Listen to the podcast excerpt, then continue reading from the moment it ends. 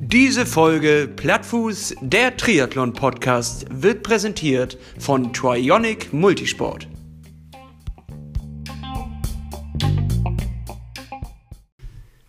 So, Start in diese neue Woche. Lasse, wie geht's? Ich hatte gehofft, dass du einfach ein einziges Mal anfängst ohne. Uh, wir hatten gerade schon eine Fehlaufnahme, die nicht richtig gegangen ist. Da bist du richtig mit Elan hineingesprungen in die ja, ich habe. Start gerufen, ne? Ja, Richtig. Start! das war richtig äh, energisch. Ja, nee, das ist, äh, mir fällt immer, bei mir fällt dann immer der Druck wirklich ab. Ich merke dann immer so richtig, okay, vorher eine leichte Anspannung und dann ist ähm, der Druck weg und dann will ich aber auch reinlabern in das Mikrofon. Ja, Ja, also wir sind in der Woche 12, ne? Wir sind zwölf Wochen von dem entfernt, was wir nicht wissen, ob es stattfindet. Das Geister, also der Geisterwettkampf, könnte man so sagen. Das unbekannte Schiff. Und wie fühlt sich? Ich fühle mich gut, ähm, aber auf der anderen Seite hätte ich jetzt langsam gerne mal ein bisschen Klarheit, ob das denn losgeht mit unserem Ironman, den wir da vorhaben oder nicht. Das nervt schon so ein bisschen. Ja, aber es ist doch scheißegal, theoretisch. Also grundsätzlich machst du es ja eigentlich auch nicht nur für diese eine, äh, einzelne Veranstaltung, sondern ja auch für dich. Ja, sicher, aber das hält die Spannung hoch, finde ich, wenn man doch irgendwie ein Ziel hat. Und diese Spannung ist gerade so ein bisschen, ich hatte so ein bisschen ähm, am Anfang der Woche Probleme, diese Spannung aufrecht zu erhalten, weil es mich irgendwie genervt hat. Ähm, und dann muss ich aber sagen, habe ich richtig reingekloppt und ich habe richtig was weggezogen diese Woche. Ähm, aber vorher wollte ich noch mit dir darüber reden, warum das eigentlich noch nicht ähm, bekannt gegeben ist. Ich habe nämlich gelesen, dass Iron Man ein bisschen struggelt und ähm, finanziell und das ist der Grund, warum ähm, sie noch, also sie wurden jetzt glaube ich sogar verkauft und die Marke ist jetzt wieder bei einem amerikanischen Investor und deswegen haben sie die ganzen Wettbewerbe noch nicht abgesagt, weil da müssten sie auch die Startgeldunterlagen oder das Startgeld wieder zurückbezahlen zum Teil. Wieso das denn? Naja, wenn du absagst dann, äh, und du möchtest dann nicht am nächsten Jahr oder im nächsten Jahr teilnehmen, steht dir ja das Recht zu, das Geld wieder zu bekommen. Nein, steht dir nicht recht. Nee? Steht dir Das nicht zu. Futsch, Nein, dann? höhere Gewalt, da können die ja nichts für. Sie Nee, sagen, die sagen ja es ja nicht ab, weil sie keinen Bock haben, sondern weil eine Pandemie weltweit äh, bedroht. Und da, Ich meine, das war aber das, äh, was ich in dem Artikel gelesen habe. du kriegst ja auch kein Geld zurück, äh, wenn da jetzt an dem Tag plötzlich ein riesiger Sturm ist und äh, die Bäume umkippen, dann krieg, würdest du ja auch kein Geld zurückkriegen, oder nicht? Da bin ich mir nicht so sicher, weil das, ähm, du zahlst ja dafür, dass sie es absperren und dass sie ähm, die ganze Logistik auffahren. Ähm, ist ein ich glaube nicht, Hannes. Nein, ist kein Streitthema. Einfach völliger Quatsch. Nein, das Ent, entweder wird es äh, verlegt in, ins, äh, in spätere Jahreshälfte oder es ist, du kriegst automatisch eine, eine Anmeldung für nächstes Jahr. Ja gut, aber was ist, wenn du dann nicht kannst? Wenn das es fällig ist dann- Scheiß egal. Na, da bin ich mir nicht so sicher. Dann hast du nämlich Ansprüche darauf, dass du dein Geld wieder kriegen kannst. Nein, du hast es ja unterschrieben. Okay, ich weiß es nicht. Das war in, diesen, in dieser riesigen Satzung, die du nicht gelesen hast. nein, natürlich äh, nicht. Wer liest die auch? Da steht drin, dass bei höherer Gewalt und es verschoben oder abgesagt werden muss, du keinen einzigen Cent wieder kriegst. Okay, kein Wunder, dass die pleite gehen. Nein, also es ist auf jeden Fall so, dass ich das aber in diesem Artikel gelesen habe. Ich also denke mir das jetzt ja gerade nicht aus. Kann natürlich sein, dass der äh, Artikel falsch recherchiert hat, aber dass das der Grund ist, warum zum Beispiel die Challenge schon mittlerweile gesagt hat, Rot findet nicht statt, obwohl das ja nun wirklich das Event des Jahres irgendwo war, ähm, nach Hawaii wahrscheinlich. Ähm, und dass die ganzen Ironman-Wettbewerbe zum Teil noch nicht abgesagt sind oder noch nicht verschoben sind. Nee, das äh, ja, ist alles völlig fa falsche Information. Rot ist eine deutsche Meisterschaft auf der Langstrecke. Ja. Und die ganzen Leute können dafür nicht trainieren. Deswegen haben die auch äh, gesagt, äh, das sagen die jetzt, sagen die jetzt ab. Einfach auch nur äh, aus Prestigegründen wahrscheinlich, weil die halt dort Vorreiterrolle natürlich auch sein wollen, als einer der oder der größte und bekannteste Triathlon nach Hawaii, den es eigentlich gibt. Und ähm, die was, was auch wieder etwas mitträgt, was man eigentlich nicht kontrollieren kann, weil wenn es nicht behördlich abgesagt wurde, sondern die es absagen, geht da auch nochmal ganz anderes Recht. Dort kriegst du nämlich deine Startgebühren dann auch wieder. So, genau, okay, aber wenn das, also Corona ist jetzt ja in, äh, in dem Fall auch, also beim, ne, egal, ich weiß es nicht. Ich, ich, Nee, ich, ich weiß es ja, ich habe sie doch gerade gesagt. Ja, ich zitiere auch nur meinen Artikel, den ich gelesen habe. Ja, Der aber du war hast- im Triathlon Mac drin. Also ja, und du hast ihn dann auf- falsch verstanden. Ach so, du meinst, ich habe ihn falsch verstanden. Ja, weil wenn die jetzt absagen, eine, eine, bis zum 19. April sind alle Veranstaltungen zurzeit behördlich untersagt. Wenn deine Veranstaltung da reinfällt, kannst du als Mensch, als Teilnehmer, kannst du deine Startgebühren zurückverlangen. Wenn jetzt aber schon ein, einen, eine Veranstaltung abgesagt wird, die nicht in diesem Zeitrahmen ist, dann hat der Veranstalter, ohne dass es dafür eine, ohne Pandemiegründe, weil für die Zeit ja noch nichts bekannt gegeben ist, die Veranstaltung abgesagt und dann äh, ist da ganz anderes Recht. Und dann muss er theoretisch, jedenfalls anteilsweise, die Startgebühren zurückbezahlen. Okay, also vielleicht ähm, hast du recht, wenn äh, du nicht recht haben solltest und ich recht haben sollte. Wäre es schön, wenn ihr das vielleicht in die Kommentare schreibt bei Instagram, bevor das hier zum großen Streitthema wird. Ähm, ich, äh, also ich kann ja, das, es mag mir ja auch eigentlich scheißegal sein. Hauptsache, das Ding findet statt. Irgendwann und wenn es im nächsten Jahr ist. Weil Bock habe ich auf jeden Fall drauf. Und ähm, ja, äh, das ist also so, dass ich das halt gelesen habe, aber mal schauen, wie sich das jetzt entwickelt. Unabhängig davon hatte ich eine äh, ganz gute Woche. Ich hab, ähm, war zwei, dreimal Fahrradfahren, das Wetter war schön und äh, auch Laufen hat geklappt. Das Einzige, was ich jetzt irgendwie noch nicht so richtig kompensieren weiß oder wie, noch nicht genau weiß, wie man es kompensieren kann, ist das Schwimmen halt. Ja, aber da hat auch die gute alte Kasse schon geklingelt und Zugseile sind nämlich auf, auf dem Weg. Und äh, da können, können wir doch mal die Leute nächste Woche auch auf eine kleine Schwimmpartie in deinem eigenen Wohnzimmer mitnehmen. Das äh, Trockenschwimmen sozusagen. Das, ja, genau, das, das ist eine Idee. Mal gucken, wie das funktioniert. Das haben wir ja beide. Oder hast du da Erfahrung mit? Überhaupt nicht. Ich finde es auch, glaube ich, merkwürdig. Also ich finde es wirklich tatsächlich merkwürdig, mich da in diese Seile zu hängen. Ich bin auch überhaupt kein Freund von Terrabändern oder so. Ähm, naja, ich auch nicht so. Also regelmäßig habe ich es nie durchgehalten. Wir werden das aber einfach mal testen und vielleicht euch einmal zeigen, wie das so funktioniert, beziehungsweise auch vielleicht nicht funktioniert. Das werden wir dann ja feststellen. Ja, dann könnt ihr es genau so machen, wie wir es nicht, also wie wir es gemacht haben, macht ihr es nicht.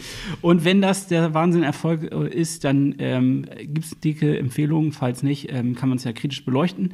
Und vielleicht habt ihr ja auch noch die eine oder andere Idee, wie man das ähm, Schwimmtraining jetzt gerade simulieren kann, solange es noch so eisig kalt draußen ist. Ich sag mal, was haben wir denn für eine Temperatur da draußen? Sechs, sieben Grad im Wasser? Ja, das kommt hin. Also uh, das schon, das sind nur vielleicht die, ein bisschen wärmer, aber das sind nur die Mutigen, würde ich sagen. Ne? Also puh, sechs Grad. Ab wann kann man denn eigentlich rausgehen? Was sagt denn der Wetterfrosch dazu? Also ich würde wahrscheinlich selbst mit Neo. Ähm, äh, es wird schon kalt, wenn er also 15, 16 Grad oder so, weiß ich nicht. Oder ist, ich meine, solange das Wasser nicht am Pillermann schlabbert, ist ja eigentlich immer alles ganz okay, oder nicht so? Aber die Füße, Gesicht, Gesicht und Pillermann Füße, muss man warm halten. Ja, das ist so die Sache. Ähm, da müssen wir uns so ich weiß es nicht genau. Ich muss es nochmal nachlesen, wie dick der Neo eigentlich ist und für welche Temperatur das denn eigentlich funktioniert, den ich habe. Aber bist du nicht so ein, so ein alter äh, Kaltwassersurfer? Ja, aber da hat man ja ganz andere Neoprenanzüge. Die sind viel, viel dicker ähm, und die sind von der Machart auch nochmal ein bisschen anders. Und äh, die sind natürlich für Kaltwasser auch okay. Und dann hat man aber auch Handschuhe an und Füßlinge und irgendwie eine Kapuze über. Und jetzt äh, bei den Temperaturen würde ich zum Schwimmen nicht rausgehen. Das wäre mir auf jeden Fall zu kalt. Äh, da drin hast du dann nicht so die Bewegungsfreiheit in den, in den dicken Neos oder was? Ja, doch, die sind auch mittlerweile ziemlich gut. Die sind auch schon echt äh, klasse, aber die sind nicht Glatthaut. Ich glaube, jetzt beim Triathlon ist ja Standard, dass man Glatthaut trägt. Ne? Ja gut, aber ich meine, also Glatthaut, damit man, damit man besser übers Wasser schlubbert? Oder, oder warum Glatthaut? Naja, äh, beim Windsurfen weiß ich es nur, da ist es Glatthaut, weil das besser den Wind abhält. Also wirklich auch diese, diese aber beim Schwimmen, glaube ich, ist es wirklich Aerodynamik. Könnte ja, aber dann kann man ja ein bisschen auf Aerodynamik verzichten und dafür, dafür überhaupt schwimmen gehen. Dümpeln. Naja, aber äh, vielleicht gibt es ja draußen ja ein paar wilde Leute, die schon äh, mal schwimmen waren. Dann meldet euch mal bei euch. Das wär, würde uns richtig hart interessieren, ab welcher Temperatur man dann mit so einem normalen Neo, wie wir ihn benutzen beim. Obwohl, das war auch schon im, im Sommer mal kalt, ne? Ja, Ach, ich weiß ja nicht. Vielleicht lassen wir es einfach. Vielleicht lassen wir es einfach auf behördliche Art und Weise. Äh, lassen wir es einfach mal stecken. Kostet ja auch immer Geld. Ja, so ist es. Sonst müssen wir noch was zurückzahlen. Äh, wie ist es bei dir, Lass? Wie war deine Woche? Gut, ich äh, habe äh, auf dem Rad äh, mich wiedergefunden und habe äh, insgesamt 350 Kilometer die Woche abgenudelt und äh, bin damit ganz zufrieden. Wollte eigentlich die Pyramide fahren, aber äh, bei 20, 30, 40 hat noch geklappt, 50 hat noch geklappt und bei der 60 äh, ist leider mir wieder der Riemen von meinem Kicker um die Ohren geflogen, also von meinem Smart Trainer.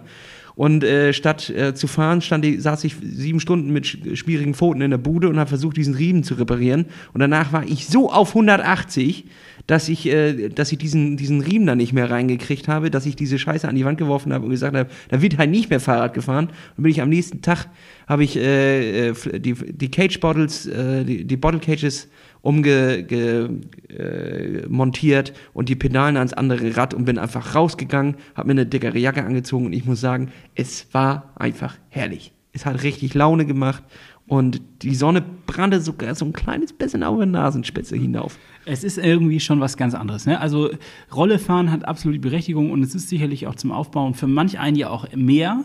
Aber irgendwie diese Freiheit zu genießen und draußen diese Luft um die Nase geweht zu bekommen und irgendwie äh, so richtig den Asphalt oder den, und in den Rädern zu spüren, das ist doch eine ganz andere Nummer, ne? Ja, und wir haben uns ja jetzt schon über die Nachteile von Corona gestritten und jetzt müssen wir einfach die Vorteile auch einfach einmal richtig schön in den Vordergrund schieben. Es war keine Sau unterwegs. Also die Fußgängerwege waren natürlich noch äh, voll unten, so die, die Promenadenwege. Äh, da frage ich mich so wirklich, ob die das mit der, mit der Quarantäne so richtig gut verstanden haben. Aber wenn du ein kleines bisschen draußen warst, da kamen dir vielleicht ein oder zwei Autos auf der ganzen Strecke entgegen. Ansonsten tote Hose, mega geil guter Asphalt, bestes Wetter. Ja, das muss ich auch sagen. Und was man natürlich hatte, ein paar andere Radfahrer, also ein paar andere Verrückte quasi, die sich dann auch aufs Rad geschwungen haben. Aber viel mehr war es wirklich nicht. Das war total angenehm. Ähm, ja, so, so bitte immer. ja, Schluss mit den Autos. ja, äh, den, den Fahrrädern die Straßen, ey, ganz ehrlich. Auf jeden Fall. Also war das auch eine relativ erfolgreiche Woche. Dann war eine richtig gute Woche und es ist auch notwendig, dass jetzt mal ein paar Kilometer runtergekurbelt werden, denn äh, ich war mit Silas unterwegs und äh, er, hatte, er hatte es so wunderbar ausgedrückt. Die äh, Dattel muss aus dem Speckmantel gepult werden, denn äh, ich bin noch in meinem Winterkleid und das muss ich jetzt ablegen und dann langsam mal in die athletischen Form kommen. Ja, es wird Zeit. Also selbst wenn der Wettkampf ausfallen würde, wird es Zeit, ne? Ja, richtig. Weil wir werden dann ja, wenn er ausfallen sollte, oder verschoben wird, so, äh, dann machen wir ja trotzdem unseren virtuellen Wettkampf. Und da willst du ja nicht auf der letzten Naht irgendwie ins Ziel kommen, sondern du hast ja schon auch Bock anzugreifen, sicherlich, oder nicht? Nur sicher. Na sicher. Na sicher. Deswegen sind wir jetzt ja heute auch nochmal in die richtige Offensive gegangen. Wir haben es euch schon vor Ewigkeiten versprochen, aber wir haben jetzt unser Den-Programm auch einmal abgebildet. Ja, denn äh, nicht nur die Kraft, sondern auch das Entspannen gehört dazu. Ne? die Flexibilität. Ja, also nicht nur Anspannung, sondern auch Entspannung, Flexibilität und äh, ja, auch äh, das ist ja quasi Vorbeugen, um die Verletzung auch zu verhindern. All die Verletzungen, die du jetzt in den letzten Wochen mitgemacht hast, hättest du vielleicht auch ähm, ja, vermeiden können. Und es ist jetzt Schluss damit. Es jetzt, ist Schluss mit Verletzung. Jetzt wird gedehnt. Jetzt wird gedehnt, es ist Schluss mit Verletzung, positives äh, Denken, einfach nach vorne einfach nach vorne. Und ich finde auch, Radfahren ist immer eine gute Alternative, da kann man sich nicht, nicht, so leicht verletzen. Genau, wir haben da zwei Programme gemacht mit unserer ähm, lieben äh, Physiotherapeutin. Und ähm, diese beiden Programme, eins ist fürs Laufen und eins fürs Radfahren. Also fürs nach, nach dem Laufen. Genau, also und nach Post, dem Radfahren. Post, Postradfahren, sozusagen posthum. Posthum, ja. nee, ähm, werden wir das, und wir werden das einfach mal in die Story ballern. Und ähm, ihr könnt das gerne nachtouren oder auch nicht aber es ist auf jeden Fall sinnig, wenn man es macht. Richtig, richtig. Ich dachte, du leitest gerade schon die Überleitung ein zu unserem speziellen. Ja, aber das hast du jetzt ja geschickt gemacht. wir haben heute nämlich noch einen kleinen Gast im Pedo. Ja, wir haben so ein kleines Bonbon sozusagen für euch. So ein kleines Corona-Bonbon, was man. Äh Richtig, einen kleinen Corona-Bonbon. Und zwar äh, werden wir heute mal unseren guten Kumpel äh, Nies Sienknecht äh, von der Firma FE 226 anrufen und äh, mit ihm ein kleines bisschen äh, über Triathlon und über unseren Weg äh, schnacken, denn es gibt ein paar Sachen, die uns äh, gemein sind, denn seine Firma sitzt tatsächlich in Elsenor. Also die sind quasi, die haben Heimvorteil. Ach was. Ähm, weißt du schon, ob er eigentlich auch mitmacht? Äh, ich glaube, aus, aus dem Dings ist, ist, er durch. Aber das können wir ihn ja gleich fragen. Ich versuche ihn mal anzurufen. Ja. Jetzt sollte es gleich bimmeln. Ja, Freizeichen. Singknecht. Na. Hallihallo. Ah, so hat sich mein Opa auch immer gemeldet. Ist der genauso wie ich? Nee, nee. Dann sind wir verwandt. Nee, ich meine nur vom Ton her. ja, ich, hab, ich bin ja auch schon alt. Ach Quatsch, Nies, ach Quatsch. du, ähm, wir haben, dich schon, wir haben dich schon so ein bisschen angeteased, äh, hier jetzt gerade, aber nur so ganz grob. Deswegen wäre doch ganz klasse, wenn du nochmal selber dich beschreiben könntest. Wer bist du? Und was machst du? Ich bin so ein Typ, der so klingt wie der Opa von Lasse und Hannes. Und anscheinend ein bisschen müde. ja, das liegt daran, dass ich äh, ähm, auch, auch Familienvater bin, also auch Vater, nicht nur Opa. Und ähm, unsere Söhne heute, das oder einer, der Kleine, der vier Monate alte, der hatte das, äh, fand es eine gute Idee, heute um fünf Uhr aufzustehen, was ja gefühlt mit der Zeit und mit dem Zeitumstellungsjetlag 4 Uhr war. Und seitdem bin ich wach. Ach du meine Güte. Deswegen bin ich ein bisschen müde. Und, und was ich so in der Zeit gemacht habe, ist das, was ich jeden Tag mache. Ich habe gearbeitet ähm, an der Klamottenfirma Marke FE226. Was das ist mein Beruf. Das ist und was genau? ähm, erzähl mal, was macht diese Firma aus? Hallo? Das ist also, schwierig zu sagen in einem, in einem Satz oder so. Ich, das war eine Kunstpause. Also, ähm, was uns ausmacht, ist, glaube ich, dass wir. wenn, wenn Hannes nicht reingequatscht hätte. Hallo? Nee, die, die, das war schon gut. Das war, die war vorbei. Das, das, ist, äh, das wäre Kunst. Das wäre jetzt äh, entglittene Kunst gewesen, wenn die noch länger geworden wäre. Ich versuche noch mal auf die Frage zurückzukommen. Warte, ich muss kurz denken. Also, was uns auszeichnet, ist, glaube ich, dass wir, so wie wir uns selbst, ich sage, erzähle das immer wieder, ich mache nochmal, äh, wir verstehen uns selbst als evolutionär. Das heißt, wir gucken uns den Markt an in Sportklamotten, sehen, was es gibt, sind der Meinung, dass es da ziemlich viel, ziemlich geile Sachen gibt und glauben nicht, dass wir dass das alles scheiße ist und wir alles besser können, sondern unser Anspruch an uns selbst ist, äh, was die Klamotten angeht, aber auch was die Firma angeht, die Struktur, wie wir mit anderen Menschen umgehen, mit der Umwelt umgehen, mit, äh, mit unseren Händlern umgehen. Ähm, da wollen wir versuchen, einen Schritt weiter zu gehen zu dem, was wir so wahrnehmen. Und das ist unser eigener Anspruch. Das gelingt natürlich manchmal ja, manchmal nein. Ähm, wir wollen so auf die, uns versuchen, auf die Bedingungen, die es so gibt, bestmöglich anzupassen. Das heißt, äh, ja, weiß ich nicht, im, im Wettkampf zum Beispiel möchte man so schnell sein wie möglich. Also versuchen wir eine Klamotte zu machen, die so schnell wie möglich ist ähm, wenn es darum geht, mit Händlern zusammenzuarbeiten, was worauf unser Businessmodell fußt. Ähm, also wir machen nicht nur Direktvertrieb, sondern gehen über den Einzelhandel. Da glauben wir auch immer noch dran. Da wollen wir versuchen, das dem Händler so einfach wie möglich zu machen und nicht, weil dann jetzt noch eine neue Marke ankommt, die viel Geld kostet und viel Geld haben will. Äh, da tischt man ja den meisten Händlern einfach noch ein Problem mehr auf. Und wir versuchen in Zukunft da mehr Probleme zu lösen. Und das ist unser Angang an alles dass wir versuchen, uns so gut wie möglich auf die Situation anzupassen, die nun mal gerade da ist. Wir sind eine recht kleine Firma. Der Gründer sitzt in Kopenhagen, da sind Morten, mein Geschäftspartner. Ich bin dann später damit eingestiegen. Und ähm, ja, wir versuchen uns an der an einer evolutionären Struktur ähm, dafür bedarf es natürlich auch ein kleines bisschen äh, Expertenwissen im, in äh, Sachen Triathlon, Sport insgesamt. Ihr macht ja jetzt auch eine Laufkollektion. Ähm, wie konnte es das, äh, dass du da so viel Erfahrung mitbringst? Wie ist dein Werdegang denn überhaupt gewesen? Ja, das, das also mein Werdegang im Triathlon, ne? ja, du glaube, musst jetzt keine Bestzeiten erzählen, aber. nein, nein, das lieber nicht. Obwohl man das tut als Triathlet eigentlich, oder? Bevor man den Namen sagt. Ich habe meinen Vornamen noch nicht genannt und meine Bestzeit über fünf Kilometer ist. Nee, ähm, also ich habe 1999, glaube ich, meinen ersten Triathlon gemacht. Davor schon so ein bisschen Ausdauersport, aber da habe ich eigentlich eher noch mehr selber Musik gemacht und äh, bin ein bisschen Fahrrad gefahren und äh, habe dann irgendwann mit Laufen angefangen, weil es zu kalt war zum Fahrradfahren im Winter. Und dann hatte ich irgendwie die fixe Idee, dass was geil wäre, auch noch schwimmen dazu zu nehmen und bin dann jeden Montag äh, schwimmen gegangen. Ja, den Fehler und machen viele. montags schwimmen zu gehen? Nee, insgesamt schwimmen zu gehen. ja, habe ich auch abgestellt, den Fehler in letzter Zeit. Also jetzt sind die Schwimmbäder ja eh zu, aber da hat man dann eine gute Ausrede. Äh, eigentlich finde ich Schwimmen gut, aber es ist immer so aufwendig. Das naja, und dann habe ich äh, mit dem Triathlon angefangen, habe äh, Sportwissenschaften studiert in Hamburg und während des Studiums habe ich selber äh, viel Sport getrieben und angefangen bei Spomedes zu arbeiten in einer Halbtagsanstellung als Eventmanager. Spomedes ist die Firma, die hinter dem Triathlon-Magazin unter anderem steckt und äh, trimark.de, Swim mittlerweile, noch ein paar mehr Sachen, aber Damals ähm, war das vor allen Dingen äh, nur das Magazin Triathlon. Ich glaube, es hieß damals schon Triathlon und nicht Triathlon und Duathlon.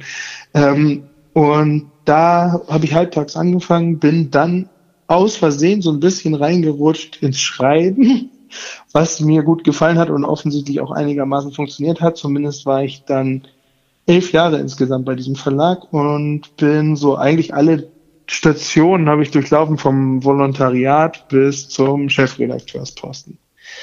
Ähm, das war eine super gute Respekt, Zeit und da habe ich Respekt. natürlich über Triathlon alles mitgenommen, weil wir halt über alles berichtet haben. Und wir haben uns in der Zeit, ähm, glaube ich, auch als Magazin viel, viel, viel weiterentwickelt und auch als Team, was, was wir da zusammen hatten.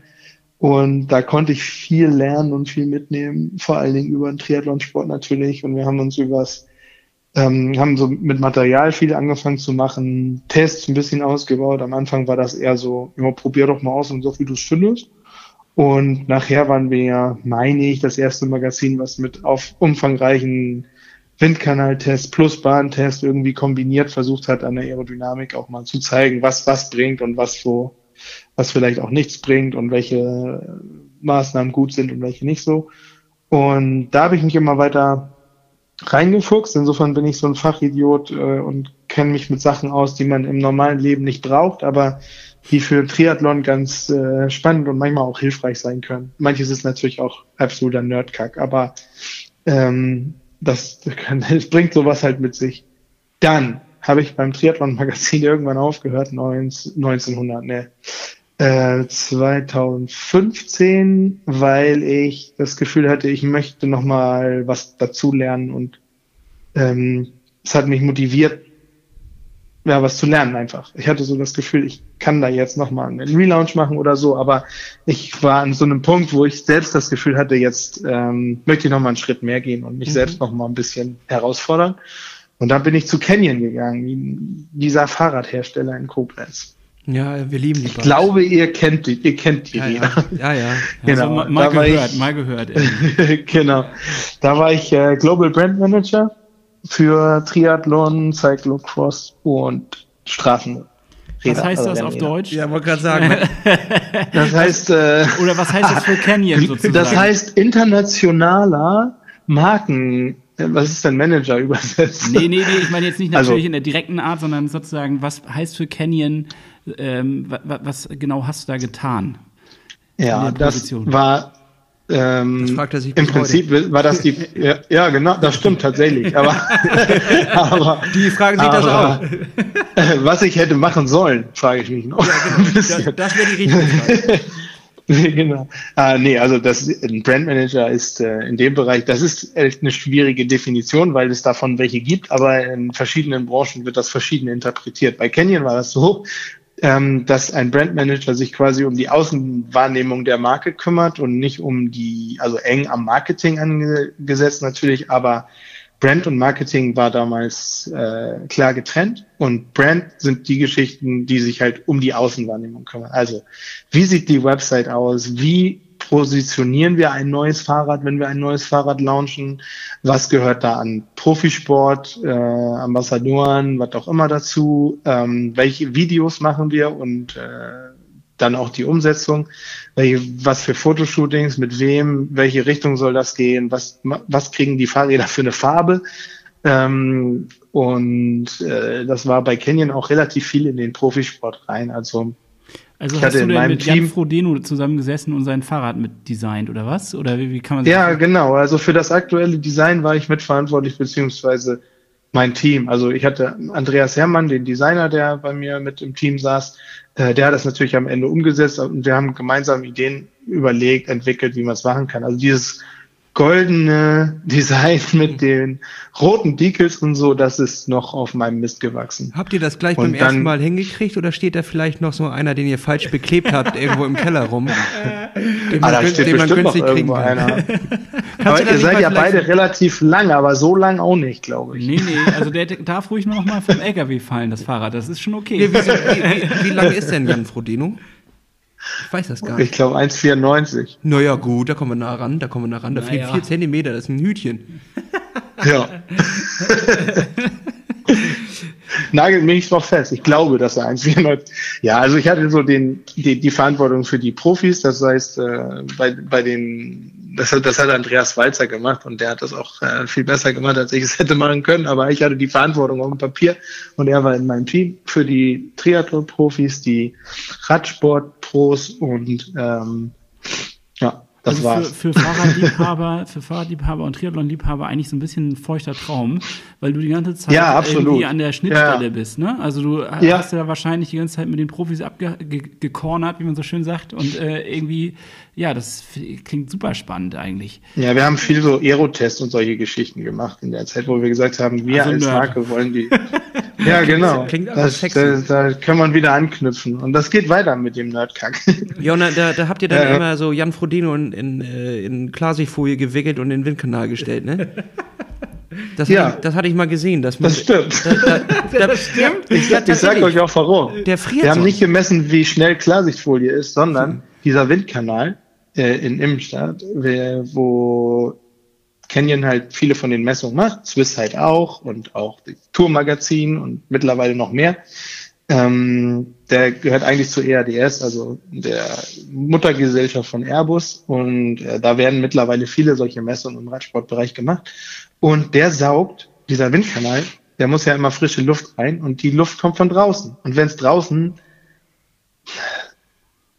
an einem guten Tag im Februar irgendwie 13, 14 Grad hat, dann klingt das total gut, aber setz dich mal bei 13, 14 Grad auf dem Fahrrad, ohne dich zu bewegen mit viel Kraft. Also da, da trittst du ja, oder damals hat man, konnte man im Windkanal nicht 300 Watt treten, sondern ähm, wurde halt einfach mal angeströmt. Das von könnte ich Luft. heute auch noch nicht. Und das, dich anströmen lassen, das kannst du. Das kann ich. Das kriege ich hin. Mich leicht umströmen lassen. Das kriege ich gut hin. genau. Ja, und insofern, äh, da wird das halt einfach echt richtig scheiß kalt, wenn man da auch nur einen kleinen Moment äh, auf dem Fahrrad sitzt, ohne sich zu bewegen und 45 km/h Wind Ja, klar. Das, sich um die Nase pusten lässt. Deshalb die Frischhaltefolie unterm Trikot. Ah, Weil es ja okay. auch Blödsinn ist, da in, äh, in Winterklamotten auf dem Fahrrad zu sitzen, wenn du die Aerodynamik zum Beispiel vom Anzug rausfinden willst. Ja, sind ja, ja oder, nicht die Bedingungen oder das gesamte. System. Und das, nee, genau. Also die Windgeschwindigkeit manchmal schon, aber nicht die Temperatur. Ziemlich cool, ziemlich cool. Und äh, äh, wie ging deine Geschichte dann weiter? Ähm, das ging so weiter, dass wir als Familie, wir haben unseren ältesten Sohn, der ist jetzt vier, in Koblenz bekommen. Das tut mir leid. Und also wir, wir, wir haben da ja genau, das ist für ihn jetzt doof, aber wir konnten den Fehler ausmerzen und sind da wieder weggezogen. für uns. ja, jetzt nichts gegen Koblenz. Das Ich war da noch nie, aber ähm, äh, irgendwie. Ja, aber ich. Ja. Ich darf was dagegen sagen.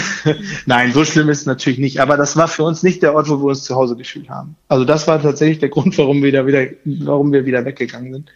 Äh, Es war einfach nicht unser Ort. Ähm, und wir, ihr könnt das möglicherweise ein ganz kleines bisschen nachvollziehen, aber wir sind so zwei Nordnasen. Ich bin in Hamburg geboren und äh, in der Gegend immer aufgewachsen und meine Frau kommt aus der Nähe von Hannover, aus dem Weserbergland, was äh, mal alle behaupten, das wäre schon in der Mitte, aber es ist ja eher ein bisschen nördlich, ne? Und wir fühlen uns hier oben irgendwie wohl und da haben wir uns nicht wohl gefühlt, das, was verschiedene Gründe hat. Also das war unsere Familiensituation an sich, aber auch, ähm, dass wir einfach das als unfreundlich empfunden haben. Und äh, die Koblenzer das selber von sich gesagt haben, dass sie ja eher ein bisschen unfreundlich sind und ähm, Oha, man sich oha. dran gewöhnen muss. Ja, du, Das, ich glaube, mein Problem, und Lisas auch, meiner Frau, ist, dass da seit Jahrhunderten die Bundeswehrverwaltung sitzt. Und ähm, Das das, ist man. irgendwie ein spezieller Schlag, Schlag Mensch. Da ist irgendwie, also mein Gefühl war, Männer sind halt noch ein bisschen mehr wert als Frauen, weil die ja dann, ne, die machen die Arbeit und so richtig, richtig wichtige Arbeit. Die sind nicht nur bei der Bundeswehr, sondern die verwalten die Bundeswehr. ja, das bewachen die Drucker. So. Du siehst, ja, so ungefähr. dann, äh, dann ist da immer Ordnungsamt präsent und dann hat man irgendwie, weiß ich nicht, du gehst zum Bäcker rein und uns Norddeutschen wird ja immer nachgesagt, dass wir irgendwie ein bisschen tröge sind und nicht viel reden, aber wir können ja wenigstens nett Moin und Yo sagen.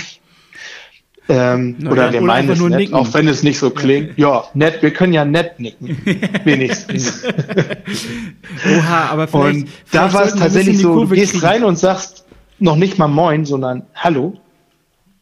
Und du kriegst keine Antwort, obwohl niemand außer dir und der Bedienung in dem Laden ist. Ja, und ist direkt bei ein Grund, um die. Stadt zu hassen. Das sehe ich schon. Das sehe ich schon. Ja, hassen tue ich die jetzt nicht, aber wir sind, wir haben ihr den Rücken gekehrt. Und dann sind wir wieder nach Hamburg. Dann war ich ein Jahr lang selbstständig und habe äh, verschiedenste Firmen beraten, bisschen Management in, im Sport gemacht, ein bisschen Journalismus wieder, ähm, so eine Mischung aus verschiedenen Dingen. Und äh, in dem Zuge bin ich auch mit Morten, dem Gründer von FE226, in Kontakt gekommen, habe die Firma am Anfang beraten und bin dann 2016, 17, 2017 fest eingestiegen. Ziemlich, Stark. So ziemlich ist das. geile Geschichte. Also auf jeden Fall bist du jemand, der äh, einen ganz schön krassen Background mitbringt, sozusagen. Also, äh, also wenn ich das so erzähle, dann denke ich das auch immer. Das habe ich natürlich selber nicht so präsent, weil ich ja irgendwie nur, ich habe echt richtig Glück gehabt in meinem Leben, was Beruf angeht. Ich habe immer Sachen gemacht, die mir richtig Spaß machen und wo ich nie das Gefühl hatte, oh, Alter, ich muss irgendwas muss ich ja arbeiten, damit ich zum Bäcker gehen kann, um Hallo zu sagen und keine Antwort zu kriegen. ja. Und mir Brötchen zu kaufen. Also auch wieder so ein bisschen Entrepreneurship, so wie bei Alexander Siegmund. Eine Folge, die man sich auch nochmal anhören kann, falls man jetzt erst eingestiegen ist in diese Podcast-Reihe. Ähm, also, also, das sollte man. Genau, und äh, da, man, der Vergleich ist sozusagen irgendwie so, dass ihr brennt anscheinend alle für eure Geschichte und das ist, äh, ist das merkt man, das ist super geil.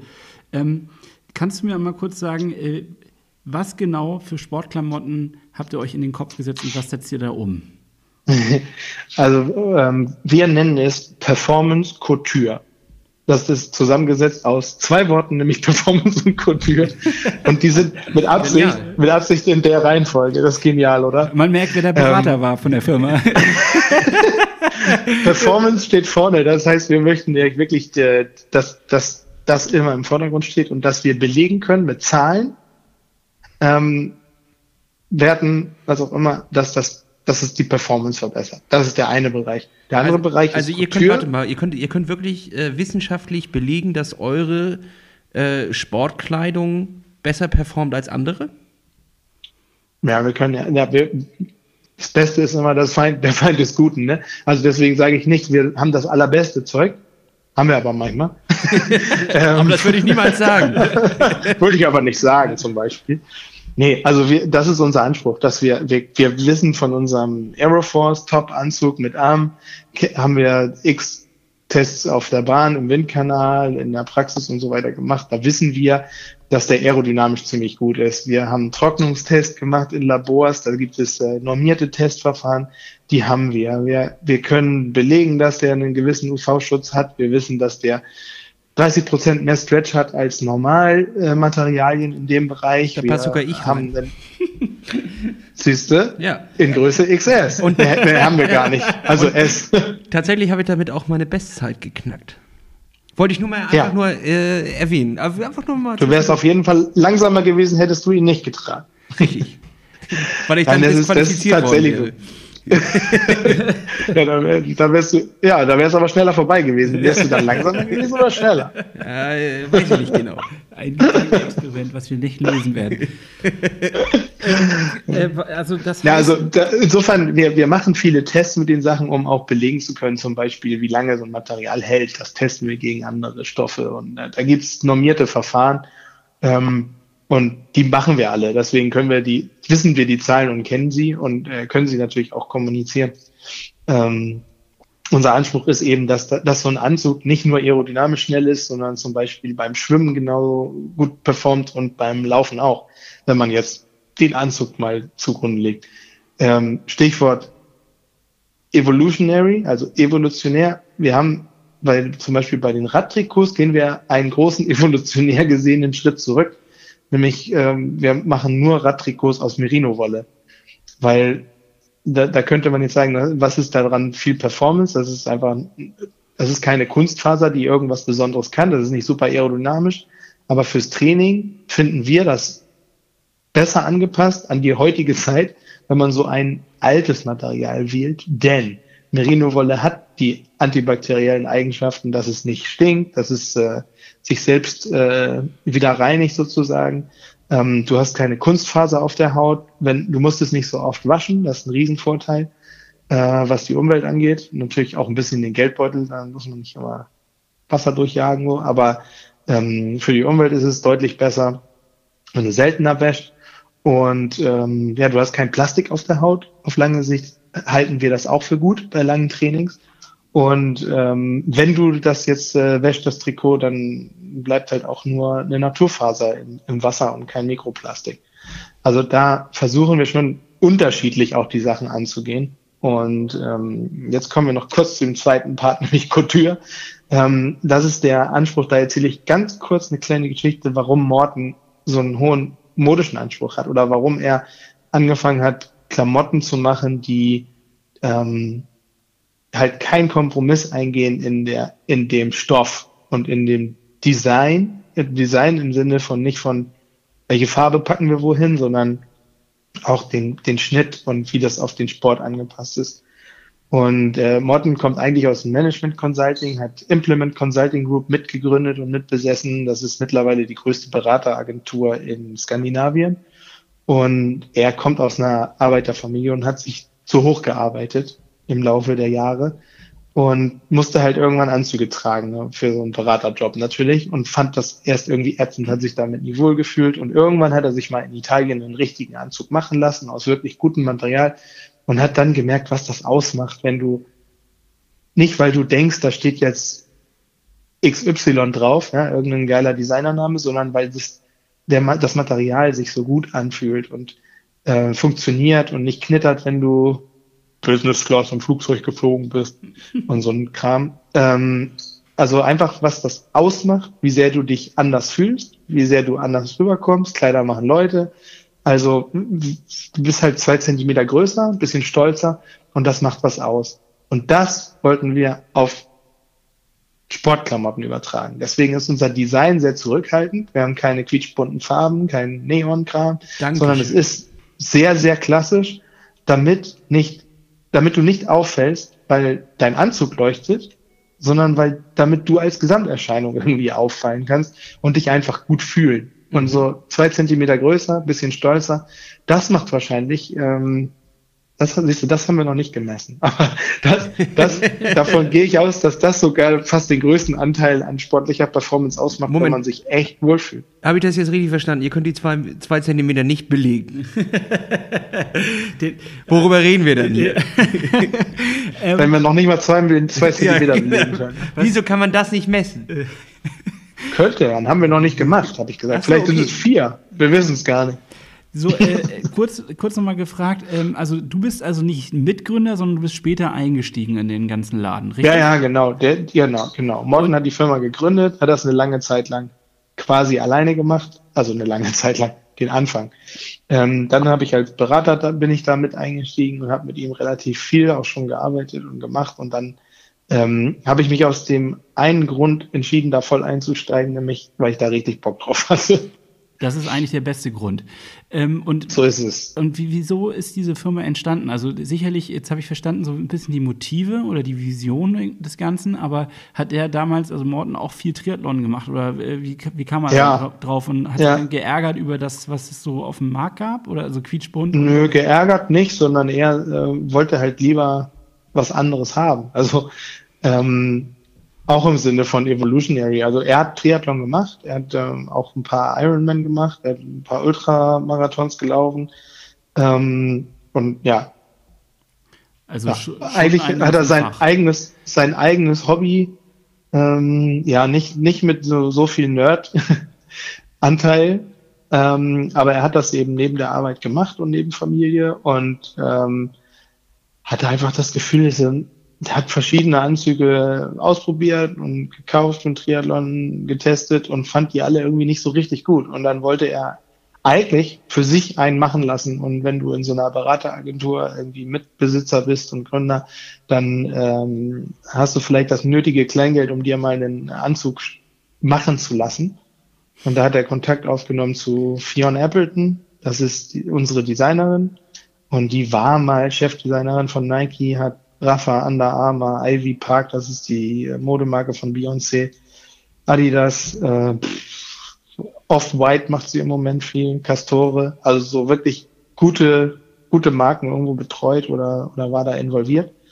Und ähm, hat sie gefragt, was, äh, was bräuchte der perfekte Triathlon-Anzug. Und das war die Grundlage für den Aeroforce, den wir jetzt haben.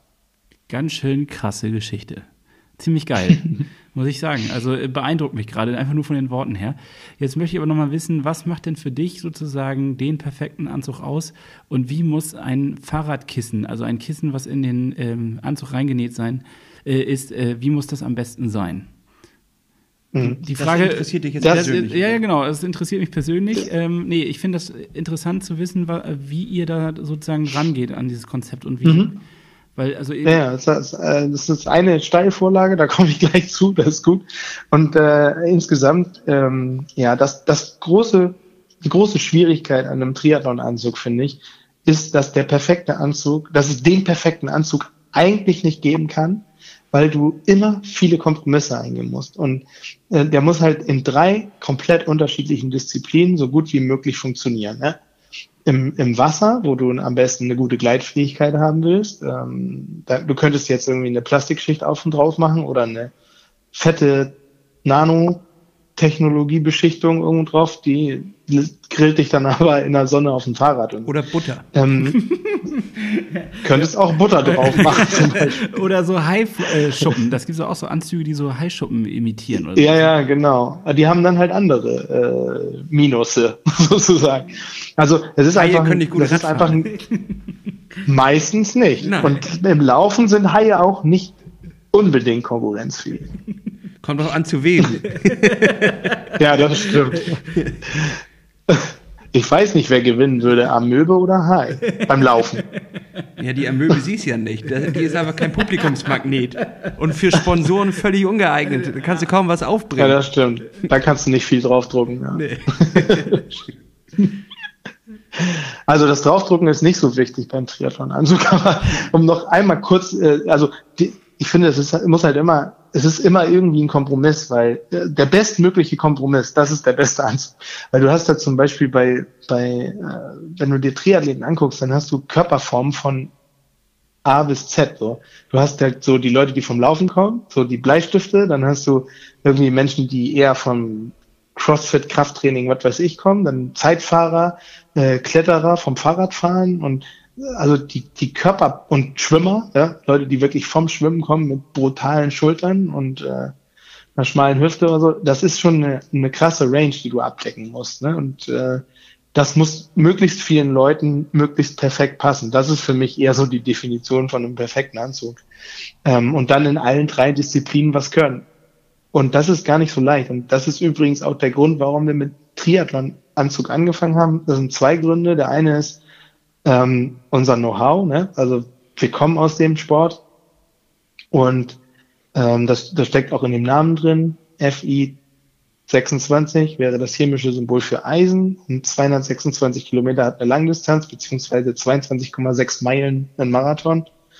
Und das zeigt so, so unsere Herkunft. Die steckt in dem Namen drin. Also wir kommen aus dem Triathlon und, und wir haben uns selber gedacht, erstens, ist das das, was wir können und das andere können wir noch nicht so gut. Also ist ein guter, guter Startpunkt. Und zweitens, ähm, wenn wir das hinkriegen, einen Triathlon-Anzug zu machen, mit dem wir selber zufrieden sein können und andere dann auch, ähm, dann können wir auch andere Sachen, weil die Herausforderung so hoch ist, diese verschiedenen, drei verschiedenen Sportarten direkt hintereinander ohne Umziehen irgendwie zu kombinieren. Mhm.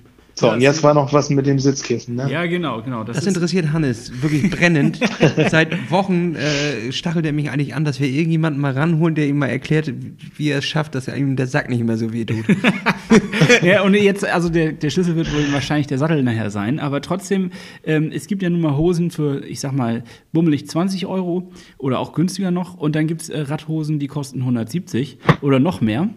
Und äh, da ist jetzt so die Frage, warum, was ist da der Unterschied und warum sollte ich eigentlich, in welches Regal sollte ich da greifen und warum? So, das äh, interessiert mich mal persönlich. Ja, das, äh, das kann natürlich sein, dass der Unterschied zwischen der 20-Euro-Hose und der 170-Euro-Hose 150 Euro sind und sonst nichts. ähm, das ist weil, hart ehrlich, weil es, weil es durchaus sein kann, dass das Polster nicht viel besser ist und es durchaus sein kann, dass das beides einfach nur Polyester ist. Also echt billigste Faser. Ja. Und man hat auch 170 Euro Hosen, die, wo du keinen Windschatten fahren willst, weil du sonst jedes Arschhaar siehst, wenn du nah genug rankommst, so an deinen Vordermann, der so eine Hose hat.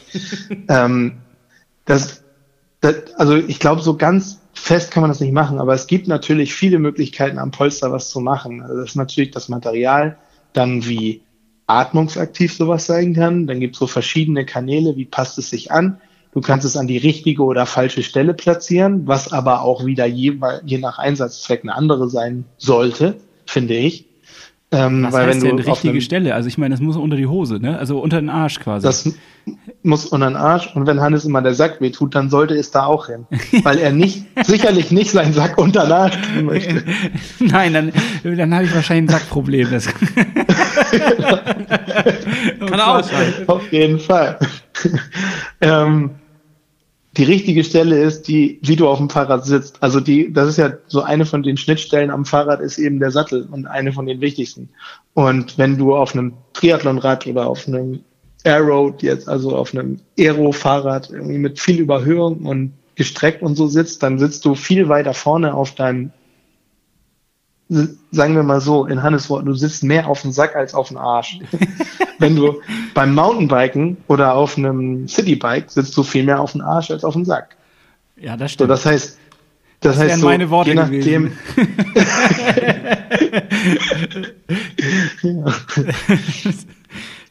das, das Gute Worte hast du da gewählt. Ja. Ähm, das heißt, man muss es schon irgendwie ein bisschen anpassen, je nachdem, was man braucht. Bei einem Triathlon-Polster weißt du genau, du willst damit halt auch laufen. Deswegen ist eine fette Windel unterm Hintern nicht besonders schlau. Dann kriegst du auch Probleme mit dem Sack, aber nicht von Druck, sondern von Reibung. Ja, aber ist ja, auch, ist ja auch Quatsch, wenn der nach 180 ähm, Kilometern schon abfällt und du da noch 42 Kilometer laufen musst, weil du nur so einen dünnen, so, einen, ja, so eine Binde ja, da drin hast. Genau, das, da muss man halt das richtige Material finden, was hält und die Form hält und auch äh, an der wiederum an der richtigen Stelle sitzt. Und äh, das, ich sagte vorhin, ist eine Steilvorlage, denn wir haben ja unseren Aeroforce äh, Anzug ein bisschen überarbeitet und ähm, wenn Corona und so möchten, dann kommt er so Ende April, Anfang Mai auf den Markt.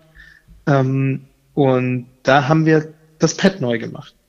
Und zwar haben wir da zusammen mit einem Sattelhersteller dran gearbeitet, nämlich mit Gebio meist. Ähm, und wir haben gedacht, mittlerweile gibt es im Triathlon halt einfach echt andere Sattelformen, als man das gewohnt ist oder gewohnt war. Es gibt viele von den vorne gekürzten Sätteln oder so Split Nose ne, mit zwei ähm, mhm.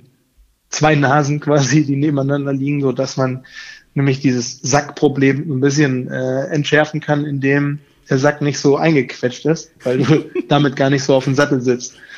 Ähm, also diese ganzen Sättel, ähm, die es da gibt mit COP und ISM und Dash und jetzt eben auch von Gebio meisten Sattel.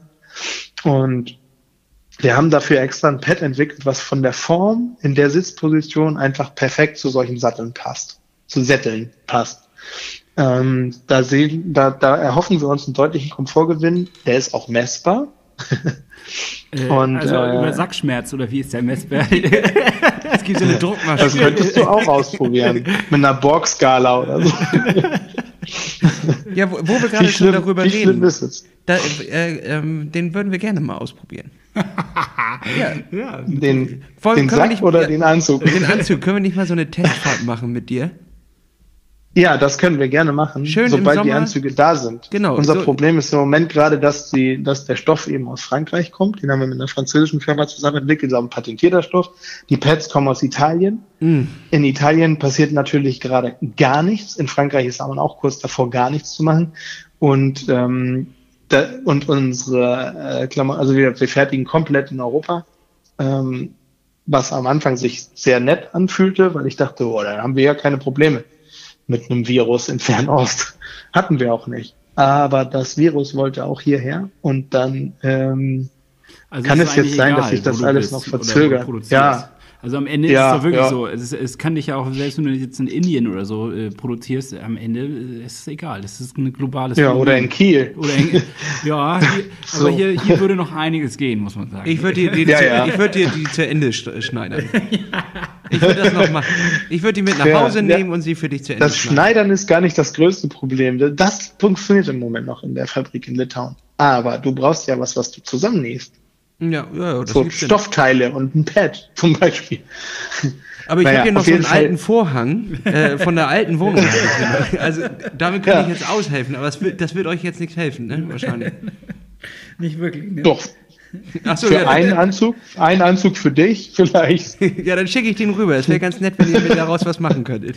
Ähm, bietet ihr denn, ja. also wo wir gerade bei der alten Gardinen, beim Gardinenstoff sind, bietet ihr das an, dass man theoretisch auch seinen eigenen Anzug gestalten kann bei euch? Oder also so custom made oder ist das noch nicht ähm, spruchreif? Oder ist vielleicht gar keine Idee von euch? Kann ja auch sein. Ähm, die erste Frage war, bietet ihr das an? Nö.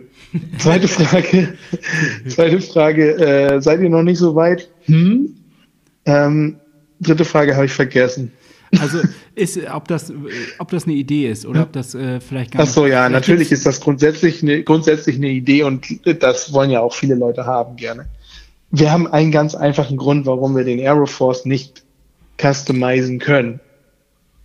Das ist ein patentierter Stoff und der hat verschiedene Eigenschaften, wo, von denen wir glauben, dass es im Moment halt tatsächlich die beste Kombination ist, die, die man so finden kann auf dem Markt. Zumindest haben wir an dem Stoff nichts geändert bei der neuen Generation, weil wir nichts gefunden haben. Pad haben wir geändert, Schnitt ein bisschen angepasst und so weiter, aber ähm, an dem Stoff nichts, weil der wirklich einfach gut funktioniert.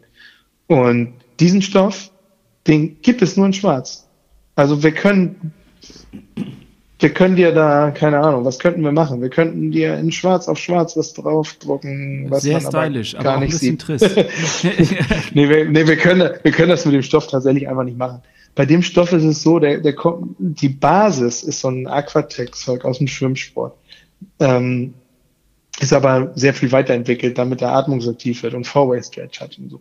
Wenn wir bei dem Stoff anfangen äh, und wollen einen Meter rauskriegen, so eine Stoffbahn mit einem Meter Breite oder Länge, je nachdem, wie man das misst, ähm, dann müssen wir mit drei Meter anfangen, weil der so weit runter kondensiert wird, sozusagen, das kann man sich vorstellen, wie ihr seid ja beides äh, alte Handwerker, äh, Handarbeiter, äh, Filzen. Ja. Oder ihr kennt es von euren Haaren vielleicht. auf, jeden Fall, auf, jeden Fall, ist das so ähnlich, ganz, äh, ganz, ganz, ganz grob gesagt, so ähnlich wie Filzen. Also wir fangen mit ziemlich viel Stoff an und müssen den kondensieren. Dadurch ist der Stoff so viel leichter und trocknet so viel schneller als andere Stoffe, vergleichbar, und ist so aerodynamisch, weil er halt sehr, sehr fein ist am Ende. Ah, das ist so das Kondensat des Stoffs. Das macht ihn aber halt auch so kackteuer. Also ich meine, unser Anzug kostet 400 Euro und das ist echt viel Geld für einen Triathlon-Anzug. Aber wir können den gar nicht günstiger machen, einfach weil der Stoff so teuer ist. Und der Stoff, ehrlich gesagt, ist das Geheimnis dahinter. Okay, das äh, erschließt sich irgendwie so. Das ist auf jeden Fall klar. Also wenn du Ferrari fahren willst, kannst du auch nicht 5 Euro bezahlen, so ungefähr. Also es ist ja logisch, wenn du das Beste haben willst, musst du wahrscheinlich entsprechend auch ein bisschen investieren. Aber wie ja, weil, einfach weil die, weil die, weil, weil, weil die Grundlage dafür teuer ist. So, ne? Also wenn du beim Ferrari jetzt einen anderen Baustoff nehmen würde, bei Ferrari ist es wahrscheinlich was anderes. Da kenne ich mich nicht gut aus, aber äh, wenn du einen ganz anderen Werkstoff nutzen würdest für einen Ferrari, als du für einen Golf nimmst, dann Knete zum Beispiel. und der kostet halt zum Beispiel schön, der kostet halt mehr Knete dann. Ähm, würdest du denn sagen, das Material ist schon entscheidend, ähm, um nachher ja, an der Weltspitze irgendwie dann ähm, das Quäntchen weiter vorne zu sein? Ja, also ähm, ich, äh, das, da blutet mir so ein bisschen die Seele, weil ich aus der Formel 1 irgendwie, ich finde es dämlich, dass Leute, die vielleicht viel besser fahren können als andere vorne, äh, viel schlechter fahren können als andere vorne landen, weil sie halt den, das richtige Material haben. Aber da ist schon was dran. Also wir haben so von, nicht nur von unseren Windkanal- und Bartests, sondern auch von denen, die ich mit Canning gemacht habe oder mit dem Triathlon-Magazin, habe ich wirklich Werte gesehen bei Anzügen, wo du sagen musst, der Unterschied auf einer Langdistanz, wenn du jetzt, sagen wir mal, 34 kmh fährst oder so, ähm, zwischen einem Anzug und einem anderen Anzug sind ohne Scheiß 20, 25 Minuten so bei gleicher viel? Leistung. Bei gleicher Leistung? Ja, kann es sein. Das liegt daran, dass du, dass die Aerodynamik ist halt der Klops, der oben auf dem Fahrrad drauf sitzt, der nimmt ja den Löwenanteil an, ja. an Windwiderstand. So, und ähm, das sind 70 bis 80 Prozent von, der, von dem Gesamtwiderstand kommt vom Körper oder von der Form, die da oben drauf sitzt. So. Und die Klamotte ist das, was diesen Körper verkleidet. So beim Laufrad macht man auch eine fette Verkleidung aus äh, einer Vollcarbon oder einer Carbon verkleideten Felge oder so. Das ist ja, das ist ja alles nicht unbedingt. Es ist dann tragende Konstruktion, aber die Idee dahinter ist ja tatsächlich einfach diese Form zu haben, damit es aerodynamisch besser ist. Und du hast am Rahmen diese breiten Rohre und Profile und beim Lenker eine andere Form. Das ist alles, um die Aerodynamik zu verbessern. Das und ja das ist aber halt verschwindend gering im Vergleich zu dem, was oben drauf sitzt. Also wenn ich jetzt mal so eine Liste machen sollte, eine Top-Liste, womit kann man wirklich Zeit, Watt, wie auch immer man das nennen möchte, am Ende Zeit sparen oder bei gleicher Leistung schneller sein, ähm, dann ist das Wichtigste deine Sitzposition auf dem Rad, dann der Anzug, dann der Helm, dann Laufräder und dann kommt so Kram wie Rahmen und so. Also ein Rahmen selber macht gar nicht so viel aus. Ähm, Mist. Der wird erst dann entscheidend, wird erst dann entscheidend, ob er und wie er mit den Laufrädern interagiert und mit dem Körper obendrauf. Ja, also da gibt es ja echt witzige... bei mir eine Einheit. Das ist ja bei mir eine Einheit. Das kann man, das kann man so ja sagen.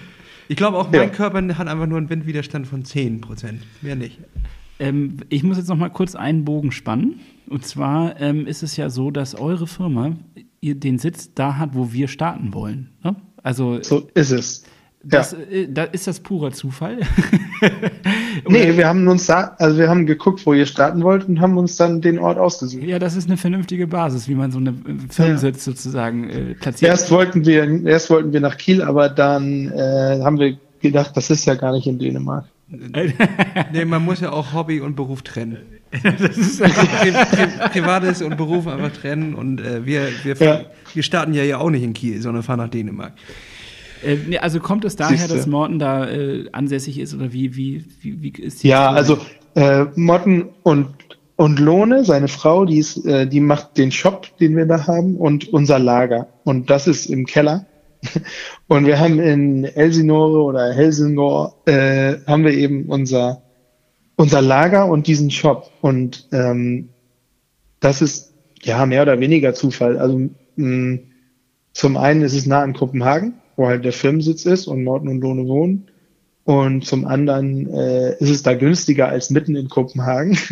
Natürlich. Wir haben da eine ganz gute Infrastruktur und den Laden haben wir aus zwei Gründen. Also einmal weil sich das da angeboten hat. Und zum Zweiten können wir da halt einfach Sachen testen. Ähm, so mal ausprobieren, was funktioniert mit Leuten, die keine Triathleten sind.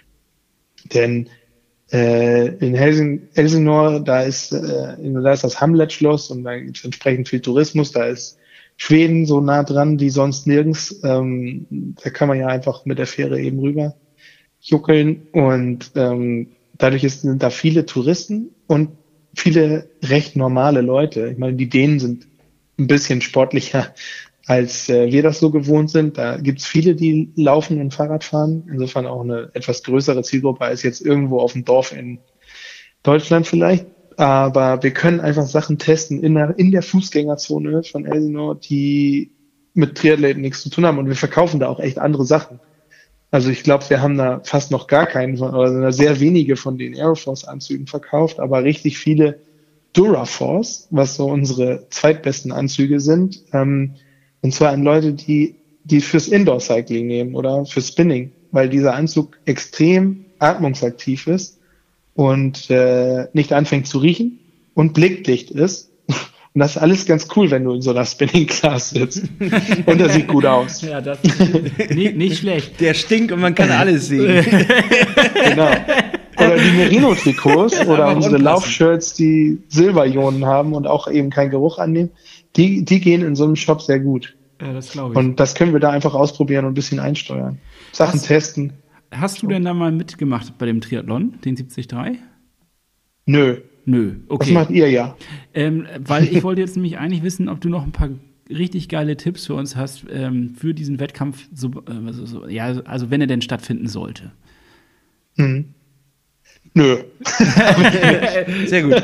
Äh, die, die Wettkampfstrecke geht ja Ich glaube, soweit, soweit ich das weiß, ist das Schwimmen ziemlich, äh, ein ziemliches Hin und Her im Hafenbecken.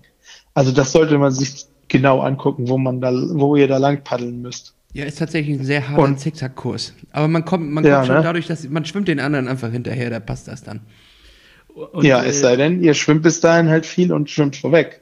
So ist das. Stimmt. Na Mist, das habe ich nicht bedacht. Nee, also gut, ich dachte jetzt so ein bisschen auch vielleicht aus deiner allgemeinen Erfahrung ähm, hätte es ja sein können, dass du vielleicht noch so den, die drei wichtigsten Tipps uns mitgeben könntest. Naja, also so der wichtigste Tipp im Triathlon, finde ich, ist eigentlich immer, solange das nicht Sprint oder Olympisch ist, ist Geduld. Also das einfach immer, immer so ein ganz bisschen Handbremse anziehen bis kurz vor Schluss und dann kannst du nochmal voll aufdrehen. Das geht einfach immer ganz gut. Also äh, statt vielleicht nur atmen ja, und ganz am Schluss dann mit dem richtigen Hecheln anfangen. da. Dann ist natürlich auf einer Mitteldistanz ist die Verpflegung immer wichtig. Und wenn ihr schnell sein wollt, denkt an Aeroposition. Gerade in Elsinore, ich meine, das ist relativ flach und da hat so ein paar kleine Kanten, glaube ich, drin, also so ein paar Kurven und so. Ähm, aber Aero ist King auf dem Fahrrad. also, Also lieber, Aero und liegen- den richtigen Anzug natürlich, ne? ja, das ist selbstredend.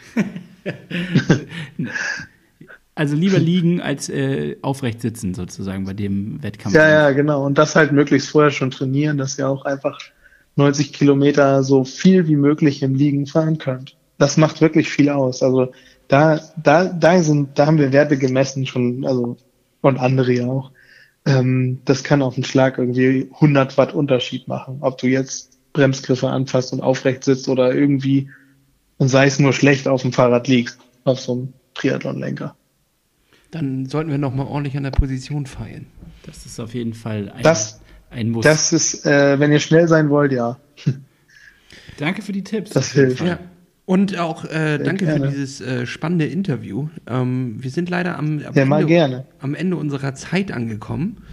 Äh, Ich habe noch zwei. müssen aber natürlich auch unsere Rollendisco, unsere Spotify-Playlist füttern. Ja. Dementsprechend würde ich gerne von dir jetzt äh, zwei Tipps haben, die wir dann da mit raufschmeißen. Zwei coole Songs, äh, die so richtig nach vorne pushen. Hast du was für uns mitgebracht?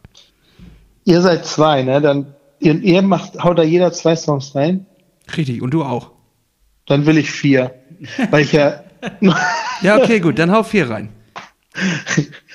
gut, das, das, das soll richtig nach vorne gehen, oder? Mhm. Ja, oder, oder so drei Viertel geht auch schon. Ähm, drei Viertel nach vorne. Ähm, ich bin ein alter Punkrocker. Ich habe das früher selber gemacht und deswegen ist Nummer eins eine Band namens Propagandi Ja. und der Song heißt Less Talk, More Rock. Jo, haben wir drauf. Adam Angst mit Splitter von Granaten. Jo. Ähm, jetzt noch was Englisches. Hm, Nehmen wir mal, weil es gerade so schön passt, NoFX, Ja. NOFX mit Perfect Government. Immer geil. Und zum Schluss was, äh, was Norddeutsches. Und ein bisschen äh, zum Zeitgeschehen passend. Turbostart mit Rattenlinie Nord. Sehr geil. Nehmen wir drauf, du bist auf unserer Playlist vertreten. Sehr schön. Ähm, ich habe gerade äh, rausgesucht, beziehungsweise ich habe deswegen kam vielleicht ein bisschen Geräusch im Hintergrund. Ich weiß nicht, ob du das gehört hast. Ich hoffe nicht. Ich habe das gehört. Ja, ähm, ich habe mich verdrückt. Die Technik, ne? das ist immer dasselbe. Ich bin so ein Technikmongo heute, aber gut. Ähm, und zwar den Song Feel Good von Emil Berliner. Das ist so ein bisschen äh, ja, elektronischer. Äh, und Mhm. als zweiten Song wünsche ich mir von der Bloodhound Gang Bad Touch. Damit schließe ich dann heute ab. Äh, guter Klassiker, den finde ich auch gut, Hannes. Ähm, ich lege noch drauf, äh, und zwar von Gens heißt der Typ, glaube ich, den geilen Song Jan Ulrich. Der geht aber richtig hart nach vorne. äh, und lege noch als zweiten Song nach, äh, Gott, jetzt habe ich den, jetzt, jetzt bin ich auch hier. Spontan, ne? Das ist immer das Ding. Ich hatte es mir vorher überlegt, aber jetzt ist er, ist er mir, er ist mir entfleucht. Das ist ja jetzt unangenehm. Nein, natürlich nicht. Ähm, Ach Dann ja, kriegt ihr äh, noch äh, no White Goose von Rooftop J, der geht auch nochmal richtig nach. Der peitscht. Der peitscht einen nochmal so der peitscht nochmal nach vorne. Der peitscht. Genau. Also falls ihr da ähm, die noch nicht ausgecheckt habt, die Liste, das ist die Rollendisco auf Spotify und ähm, das ist eigentlich unsere Motivationsplaylist, wobei ich auch sagen muss, es bildet immer so ein bisschen die Woche ähm, ab, die wir so gerade hinter uns haben und entsprechend sind die Songs auch. Und vor allem checkt aus äh, www.fe226, geschrieben fe226.com, nehme ich mal an. Richtig? So ist das. Und äh, checkt mal bei denen äh, den gesamten Shop aus. Es sind echt einfach geile Produkte. Ich habe auch viel davon schon testen dürfen. Zum Beispiel ähm, den, das Be-Iron Shirt, was einfach mhm. mega geil ist, äh, denn das äh, muss ich gar nicht so häufig waschen. Ich schmeiße das tatsächlich einfach nur einmal unter das kalte Wasser dann siehst du richtig, wie der Schweiß rausgewaschen wird, dann hänge ich es auf und am nächsten Tag kann ich es aber ganz normal wieder anziehen. Das ist für mich echt ein Feature, was ich mega geil finde, weil ich es immer kacke finde, super viele Sportshirts zu haben. Und äh, damit ist das einfach echt, das ist, hat sich für mich, hat das wirklich ein Problem gelöst. Finde ich richtig geil. Ja, also soll, soll ja für dich ein Problem lösen und auch für Hannes und alle anderen. nee, Hannes aber, Hannes kommt immer zum Training und sagt, das T-Shirt, das wurde irgendwie nicht richtig, das riecht irgendwie. Ja, das riecht irgendwie. Sagt er jedes Mal. Ja, ich brauche so, auf jeden Fall auch so ein Shirt, ja. ja, diesen ausverkauft. Aber unsere Laufshirts haben das auch alles. Also wir wollen ja natürlich tatsächlich ein Problem damit lösen, nämlich äh, das viele waschen. Und dass, dass man Laufshirts einfach schnell wegschmeißt, weil die, du kriegst ja aus vielen von den Polyester-Shirts einfach den Geruch nach ein paar Mal Training schon gar nicht mehr wieder raus. So, da gibt's und mit der hängt Worten, einfach drin, ne? Nies, mit und diesen Worten der, muss ich dich leider jetzt ein bisschen Gehen wir abwürgen. zack weg. Ja, wirk mich bitte bitte ab. Ja, ich höre auf, jetzt aufzustehen. Nee, nee, ich könnte dir noch stundenlang lauschen. Ich könnte noch stundenlang äh, beim Einschlafen deiner Stimme lauschen. Aber äh, wir, äh, wir haben ja eigentlich immer so eine Zeitkontingent und das haben wir jetzt heftig gesprengt, was aber völlig in Ordnung ist. Als kleines Corona-Bonbon äh, geben wir das raus an unsere Hörer. ähm, an vielen, vielen Dank für dieses äh, wunderbare Interview, was wir mit dir führen konnten. Ähm, wir haben viel dazugelernt, würde ich sagen. Also ich habe zumindest sehr, sehr viel dazugelernt und ich glaube, ich spreche auch in Lassesnamen. Aber damit äh, verabschieden wir uns von euch, von, von dir und von unseren Hörern und ja, Lasse, letztes Wort. Ja, äh, letztes Wort soll von dir kommen, äh, Nies. Und zwar, sag uns mal persönlich, wer war der netteste Triathlon-Profi, den du bis jetzt getroffen hast? Andreas Rehler. Gut, damit haben wir es einfach äh, beendet. Dann gehen Grüße raus an, an Aber das ist auch, das ist sogar auch einer der nettesten Menschen, die ich jemals getroffen habe. Oh, das sind doch richtig schöne positive Worte hier am Ende. ja. Vielen Dank euch. Gerne. Jetzt halte ich die Klappe. Wir, tschüss, sehen, wir sehen uns bald. Tschüss, tschüss. Ciao. Ciao, ciao. Danke euch.